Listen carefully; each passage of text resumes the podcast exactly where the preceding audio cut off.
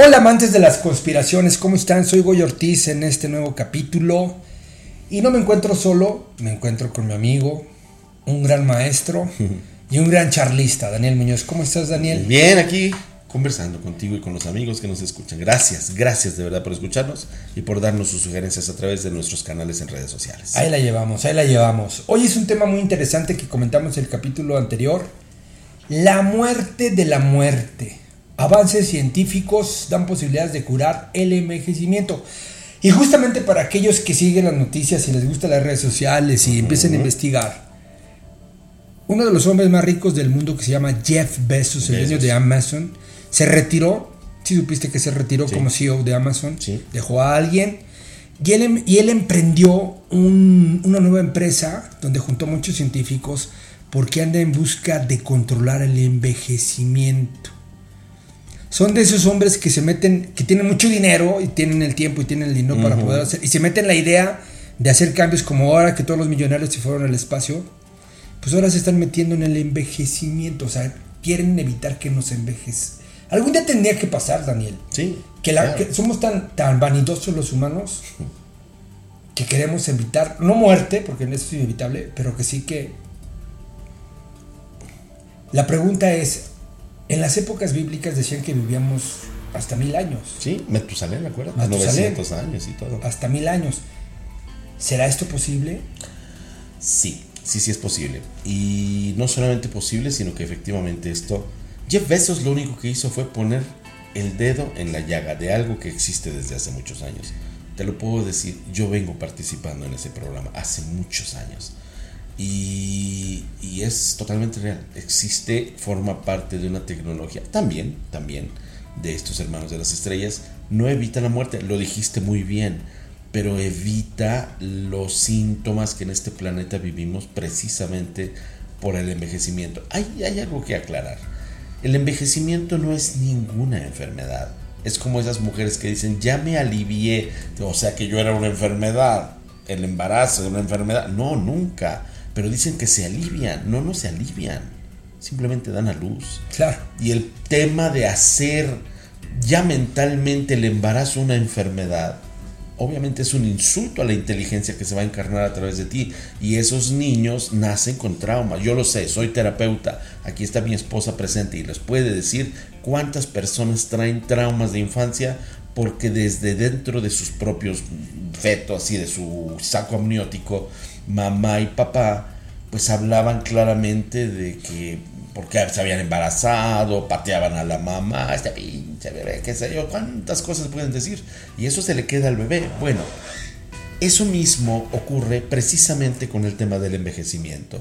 Es que ya estoy poniéndome viejo, ahora que ya me muera, en lugar de honrar la vida. Hay un pequeño problema que no entendemos los seres humanos en este planeta. ¿Qué causa el envejecimiento? ¿Para ti qué lo causa, querido? Eh, yo siento que la erosión que, que ocasiona la Tierra es lo que hace que nosotros envejecemos. No, es la fuerza de gravedad. Bueno, No, es completamente diferente. La fuerza de gravedad es inevitable. Date cuenta, los astronautas envejecen mucho, mucho menos de nosotros. Yo tuve el gusto de conocer a varios astronautas. Uno de ellos fue en su momento el récord mundial de permanencia en el espacio, que fue 365 días, que exactamente ese año fue. Y era Mikhail Krikalev. Ruso. Krikalev se llamaba él. Mikhail Krikalev lo vi. Yo estaba ahí en la estación, en la estación, en la base de Baikonur. Cuando él bajó, lo sacaron de la cápsula y lo trajeron a la base, que no fue un mar muy, muy lejano. Él lo traían dentro de la base, no podía salirse, porque los rusos conocen muy bien estos procesos y aislaban con pues, sistemas electromagnéticos el cuerpo. Solo lo sacaron en la base. Tuvimos la oportunidad de verlo a través de las cámaras y todo, pero lo vimos. El hombre salió así como flotando, así como los ponen en cuarentena. ¿Sabes por qué? Porque el alma se expande y se sale del cuerpo más de lo normal, el aura. Entonces, si en la Tierra el aura normalmente, un aura sana debe ser de unos 10 centímetros, en el espacio puede llegar incluso a medio metro. Porque Ah, se ¿cómo- cómo expande el alma. ¿Por, por qué afecta? Precisamente afecta porque esa energía ya no está presionando ni poniendo tan en actividad las células, entonces el metabolismo celular desciende y entonces el envejecimiento es prácticamente nulo. O sea, si viviéramos en el espacio, No, no envejeceríamos. O sí, pero muy lentamente. Tan lentamente como si fuéramos eternos. Por ejemplo, eh, se dice que los dioses o los extraterrestres o los Anunnakis viven muchos años. 1200, 1500 en o más. En promedio, casi siempre, pero los viajeros espaciales. Ok, es, por la misma fórmula de lo que estamos platicando ahorita. Sí, si estamos hablando de sus planetas, desciende bastante el, la longevidad. Cuando son viajeros espaciales, estos viajeros espaciales 1500 años, 1300 años, 1200 años, es una constante que yo he escuchado. Y te explican lo mismo. Es las gravedades de los planetas, que son las cargas bariónicas, afectan directamente el metabolismo de las células. Entonces, obviamente, estos pequeños planetitas que son las células tienen una más grande, eh, un mayor intercambio de sus propios fluidos, acuérdate, igual que nuestras células, el planeta es igual. Y entonces estos fluidos cuando circulan más rápido tienden a acabarse más rápido. Es como una cascada que la tiene sobre una piedra. Bueno, si es muy caudalosa la cascada va a dejar lisa la piedra en menos tiempo que si es una gotita que ahí va dando lento. Va a estar, pero no se va a acabar la piedra. Así funciona la célula. Esto que, que los grandes millonarios están tratando de buscar al encontrar el futuro o, evitar la muerte, la muerte, digamos, o sea, envejecer, no envejecer tan rápido, no es contra natura. O sea, no vamos en contra de Dios, no vamos en contra un poco de... Sí, un poco sí. Definitivamente porque si ya estamos peleándonos con la sobrepoblación, imagínate si no se mueren las personas, todavía peor. Eso es a lo que me refiero, de por sí. Ahora, ¿vale la pena vivir tantos años así como está la situación Si no envejeciéramos, sí. Si no envejeciéramos, sí. ¿Por qué? Porque no tendríamos el deterioro de nuestro cuerpo, no tendríamos necesidad de asilos, no tendríamos necesidad de casas hogar y tampoco de hospitales. porque obviamente una cosa va de la mano con la otra. Si no envejeces es porque hay sistemas para poder, como las cámaras las camas salamandra que te había dicho ya, que pudieran regenerar el cuerpo a niveles en los cuales ya no fuera necesario volverte a enfermar. Las causas de las enfermedades son muchas. La primera es la alimentación terrible que tenemos y segunda nuestra forma de pensar. Pero si llegáramos a esos niveles, vamos a pensarlo idealmente, encontraremos entonces una pequeña disyuntiva que no creo que estén pensando ellos. La primera cosa es obviamente el tema del alimento y del espacio. Obviamente, del espacio me refiero al, al room, al lugar donde vivir. Y dos, si la muerte comienza a volverse una leyenda, entonces, ¿cómo vas a mejorar? Si es a través de la reencarnación que mejoras. Es como cuando estás en la escuela. O sea, ¿me estás proponiendo quedarme eternamente en primaria y nunca poder subir a secundaria? ¿Eso es lo que me estás proponiendo? Pero si no me interesa. Mm. Y entonces va a subir la tasa de suicidios. ¿Vale la pena vivir tanto tiempo? en este orden de cosas, como lo dijiste tú, no.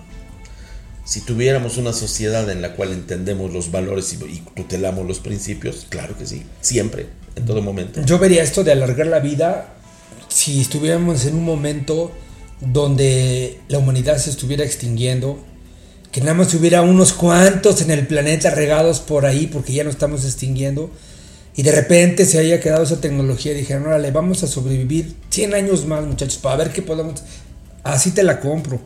Pero ya con tanta gente y tantos problemas y tantas cosas. Es que esa es la forma en la que lo están pensando los millonarios exactamente lo que acabas de decir, pero no es que yo me encontré por ahí porque ahí estaba la máquina, sino la estoy preparando para cuando yo me quede solito. Ese es el abyecto proyecto. ¿Y sería bueno aferrarse tanto a la vida? Digo, porque todo tiene un proceso. Mira, hace muchos años yo escuché, A la vida terrenal me refiero. Sí, sí, sí, claro. Yo escuché a un millonario muy conocido de este país que decía, estuvo muy enfermo, y decía, ¿de qué me sirve acabarme la vida y la salud en cosechar millones, si esos mismos millones después me los voy a gastar para recuperar la salud que perdí para hacer los millones. Y dejó de tener tanto dinero. Y ya no le importó ser el más rico del mundo. Y dejó de serlo. El más rico del mundo, ya dijiste el nombre. Ya lo dije. Eso me lo dijo él. Cuando estuvo, porque no sé si ustedes lo saben, él estuvo prácticamente muerto. Sí, yo soy un tiempo. Y fue cuando se dio cuenta. Y entonces dijo, pues ya, y soltó todas sus empresas, obviamente se las soltó a sus hijos, él ya no va a poder dejar de ser millonario.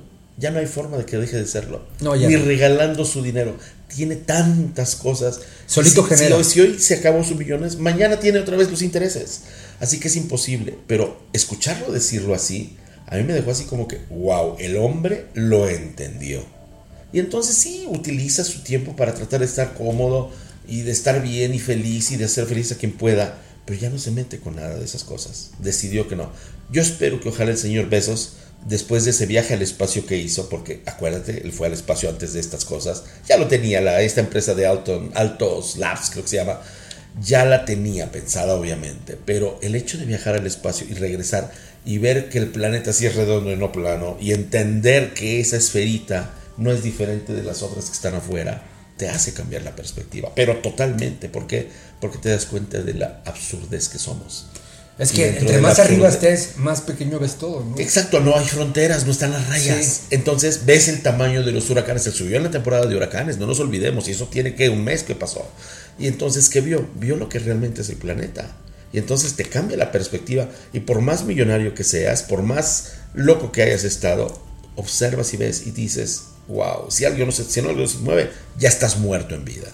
Entonces tiene sentido que esté buscando la vida artificial y entonces estamos hablando de algo diabólico. Pero si es alguien que cambió su ¿Por qué forma de vía artificial? porque puede ser que esté ya lleno de tubos y cosas que le están... Digo, ¿qué hacemos nosotros en los hospitales? Les alargamos la vida a fuerzas. No decimos, te vayan a "Por entubar amor". porque entonces ya estás en Sí, problemas. Sí, no, y también cuando te ponen el respirador y cuando te ponen el pulmón artificial y que te ponen la cápsula esa para la hemodiálisis y para la diálisis y dices, Pero, "Vale evita- la pero pena". evitar el envejecimiento. eh, Por eso, a eso me refiero, a lo de la vida artificial, porque a veces estuvo enfermo también, no sé si lo sabes. Entonces, el hecho de que haya cambiado tan drásticamente y decir, Adiós a donde está todo el dinero y ahora me dedico a la salud. ¿quiénes fueron los dos personajes que hicieron lo mismo? San Francisco de Asís y... Ah, se me acaba de olvidar. San Francisco de Asís, con eso es suficiente. Dejó todos sus millones. No quiero saber, este... ah, Se me olvida. El hombre más feliz del mundo, Matthew Ricard. Matthew Ricard también, no quiero nada. Era el hijo del decano de la universidad de- del Instituto de Pasteur. Yo no quiero nada. Y hoy es el asistente personal del Papa, del Papa del Dalai Lama. Y este otro, pues es quién es, San Francisco de Asís. Los dos dejaron sus millones y se convirtieron en una vida de este estilo porque vieron cerca todo lo que pasaba. Y porque vieron a Cristo en el caso de San Francisco. Es que todo. cuando tú ves a mermada tu salud Claro. y la logras recuperar, no sé qué es lo que pasa, pero tu forma de ver la vida es muy diferente. ¿Sabes por qué? Te lo digo porque yo he estado ahí. Porque te acuerdas de tu programa. Te acuerdas lo que tú escribiste, tu propio guion que escribiste antes de nacer. Lo puedes ver y dices, "Eh, tengo bien poco tiempo para mis objetivos. Y regresas con conciencia de lo que venías a hacer. De hecho- y no de cómo perdiste el tiempo. Mira, por ejemplo, yo estaba pensando la otra vez. Cuando me fui a Monterrey a vivir por unos años, casi 12, 13 años, tenía una edad treinta y tantos. ¿no? Yo recuerdo. Pensaba una cosa muy diferente. Llego después de 14 años de estar viviendo en Monterrey, veo las cosas diferentes. Luego tuve una enfermedad donde pues, Sí. tenía la posibilidad de no salir, Sí. pero gracias a Dios, gracias a Dios salí. Y ves las cosas diferentes. Tú dices, a ver, pasaron 20 años y hice unas cosas. Tengo tanta edad, pues normalmente mueren a cierta edad la gente. Y ya no me queda mucho, ¿eh? O sea, si lo ves así. Si vamos a entender ese Ajá. sí, claro. Ya no me queda mucho. Si me van a quedar, no sé, 20 años de vida, que no es mucho, si tú lo haces. Vivirlos como Dios manda. Y hacer el bien. Y trata de lograr tus objetivos. Da la comunicación que quieres hacer. Tus objetivos, propóntelos y lógralos. Sí. Y digo, te lo he estado, te hemos estado demostrando, Tere y yo, que sí se puede. Claro que se puede. Ya, este es el Yo caso un también se los puedo demostrar. No, yo sé, yo sé. años haciendo cosas Pero ¿cómo te cambia la mentalidad Sí. después de que sales de un proceso? Por eso, la muerte de la muerte, si se usa bien, vuelvo a la premisa, si está en buenas manos, y de verdad me encantaría que este señor Besos le diera la vuelta a todo, podría ser un gran prócer de la humanidad. Sí que lo podría ser. ¿Eso acaba de arrancar o ya tiene tiempo? Tiene muchos ¿En años. cuánto tiempo crees que veamos resultados de ese tipo? De que el- de- llegue, llegue, por ejemplo, Tere y diga, ¡Uy, Tere, qué bien te ves! Pues tengo 105 años. sí, claro. ¿Eso cuándo llegará? Una década tal vez. Ah, una década tan Tal rápido. vez. Es que van muy avanzados. Ya te digo, No, yo no lo dudo, de ese ¿eh? proyecto. La tecnología va muy avanzada. Yo sé de ese proyecto desde los años 80. Tú imagínate. Sí, pero en los años 80 era como el pañales. No, ni tanto, ¿eh? ya iban avanzados, pero lo que faltaba era sobre todo lo que lleva más tiempo siempre es la investigación de campo. ¿En qué está basado? En lo que te acabo de contar de la gravedad con las células. En el metabolismo, cómo viene influido a través de cargas bariónicas que pueden alterar los procesos de autorregeneración celular que todos los seres vivos tenemos. ¿Pero qué están descubriendo los científicos? Cómo eliminar las cargas bariónicas y sus efectos sobre la naturaleza de las células. Tiene que ver con, con lo que habían dicho en el 97, en el capítulo pasado, creo que lo dijiste donde un compañero tuyo dijo que íbamos a tener nano... Nanorobots y todo eso. ¿Tiene que ver eso? Sin duda alguna, pero no solamente es la nanotecnología, sino también el haber entendido cuáles son los procesos, no solamente metabólicos, sino de un sistema muy poco conocido en nuestro cuerpo energético, que es el sistema neurovegetativo, que es lo que llama la ciencia el sistema parasimpático. Ese sistema parasimpático es como el cuerpo, el, sistema, perdón, inmune del alma y hace que tenga una capacidad de no, ¿cómo decirlo? No enfermarse, no. Pues sí, de no salir afectada por sus emociones, es decir, un sistema que te permita vivir en ecuanimidad. Hay que definir ecuanimidad, equilibrio entre tus procesos mentales y tus procesos emocionales. Cuando tú tienes la ecuanimidad de que no permites que te vas a enojar y estás pensando que todo el mundo va en contra tuya, o de que estás feliz y que crees que todo el mundo está bien, sino que empiezas y equilibradamente vives tus emociones y no te quedas a vivir en ellas, y también tus pensamientos no les permites dominarte, entonces ni te vas a sacar ni te vas a sacar y te mantienes en el centro, ese nivel de ecuanimidad evita el envejecimiento. ¿Por qué? Porque el factor episoma, que es lo que genera el cáncer, también es el factor R que genera el cambio hacia el nivel oscuro de las células que empiezan a deteriorarse porque ya no quieren permanecer en este sistema de cosas. Si por el contrario la persona a través de sus emociones prospera y se vuelve feliz, las células se quedan felices y dicen yo aquí me quedo, me tratan bien. Es como un buen inquilino o como un buen empleado. Si yo le pago el buen sueldo a su tiempo, le doy prestaciones, le doy el bono de productividad, ese empleado va a dar la vida por mí y me va a cuidar hasta la muerte. Pero si yo lo trato con el zapato y le exijo y no le pago, ese empleado no solamente me va a tratar mal, sino que me va a hacer una campaña en contra. Eso es exactamente lo que están haciendo las células con nosotros. Ahora, em, yo quisiera pensar que en algún futuro me voy a encontrar con gente, como te decía, que... ¿Cuántos años tienes? 120. Ay, te ves como de 60. Vete a Japón al norte, ahí están. ¿Sí? ¿Así? Se ve muy jovencito. Totalmente. ¿Cuándo, ¿Cuándo, cuántos años es la edad que uno debe vivir bien? Un ser humano es que depende también de las razas, también cada raza tiene su longevidad, pero digamos que un promedio de una buena salud, una, persona, una persona que se precie de estar en su centro, debería estar viviendo sobre unos 80, 90 años. Y depende de la raza, porque el promedio baja en la raza blanca que son alrededor de 60, 70. Te lo voy a poner como este ejemplo. Llega un momento en que la edad ya no te permite hacer cosas. El mejor ejemplo que te puedo dar ahorita es Joe Biden. El mejor ejemplo. Es un señor que llegó por cuestiones políticas, lo pusieron por cuestiones políticas, pero ya no tiene la capacidad de poder eh, llevar un país. Es mi punto de vista, ¿eh? ¿Por qué? Por la edad.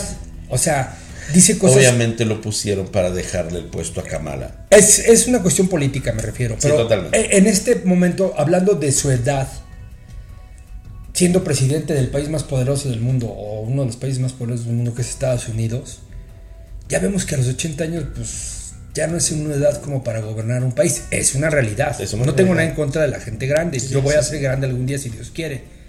Por eso te pregunto, si nosotros encontramos la fórmula anti-envejecimiento, ¿nos vamos a ver como Joe Biden?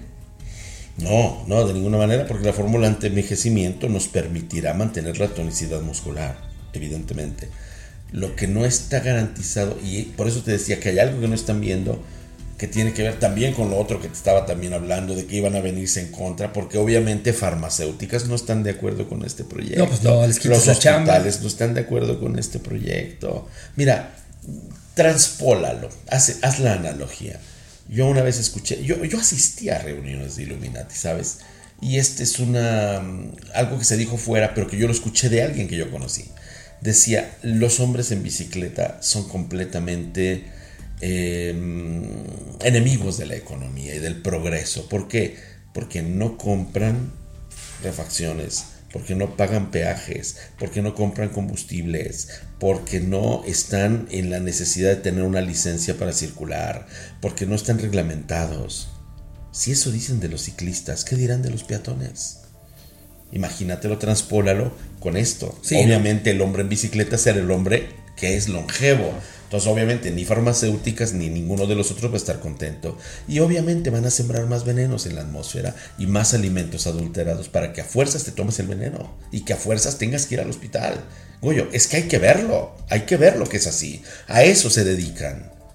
Si tú tuvieras que crear chochos para que el pelo no saliera, exacto, si lo crearas, yo, yo vivo con lo mismo tuyo, ¿a poco no harías que todos se quedaran pelones? Claro para tener todos los chochos del mundo vendidos. Sí, Digo, hay que pensarlo dos segundos y se entiende. Es lo mismo. Va a haber una guerra ahí. Exacto, sí, sin duda alguna. Por eso no ha progresado el proyecto, porque le faltan patrocinios. Como el petróleo en su momento, como las cosas que son Estamos interés mundial. Eh, ahora, ¿cuál es el problema en este momento? Ya nos fuimos, ya nos fuimos. El agua, la comida. Te tendría que hablar de muchas cosas más, pero se nos sí, claro. el tiempo, nos lo comimos pues, completamente. Daniel, ya sabes cómo es el tiempo y ya sabes que nos regañan.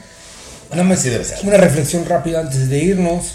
Vivamos el momento ahorita, aunque estemos sin la protección de la muerte tras la muerte y que nos vamos a curar. Y lo que tengamos ahorita, con eso hay que ser felices. Yo diría simplemente, vivan lo que deben vivir, no pretendan vivir lo que ni siquiera saben si existe. Así es. pues Daniel, se nos acabó el tiempo otra Vámonos. Muchas, gracias, querido.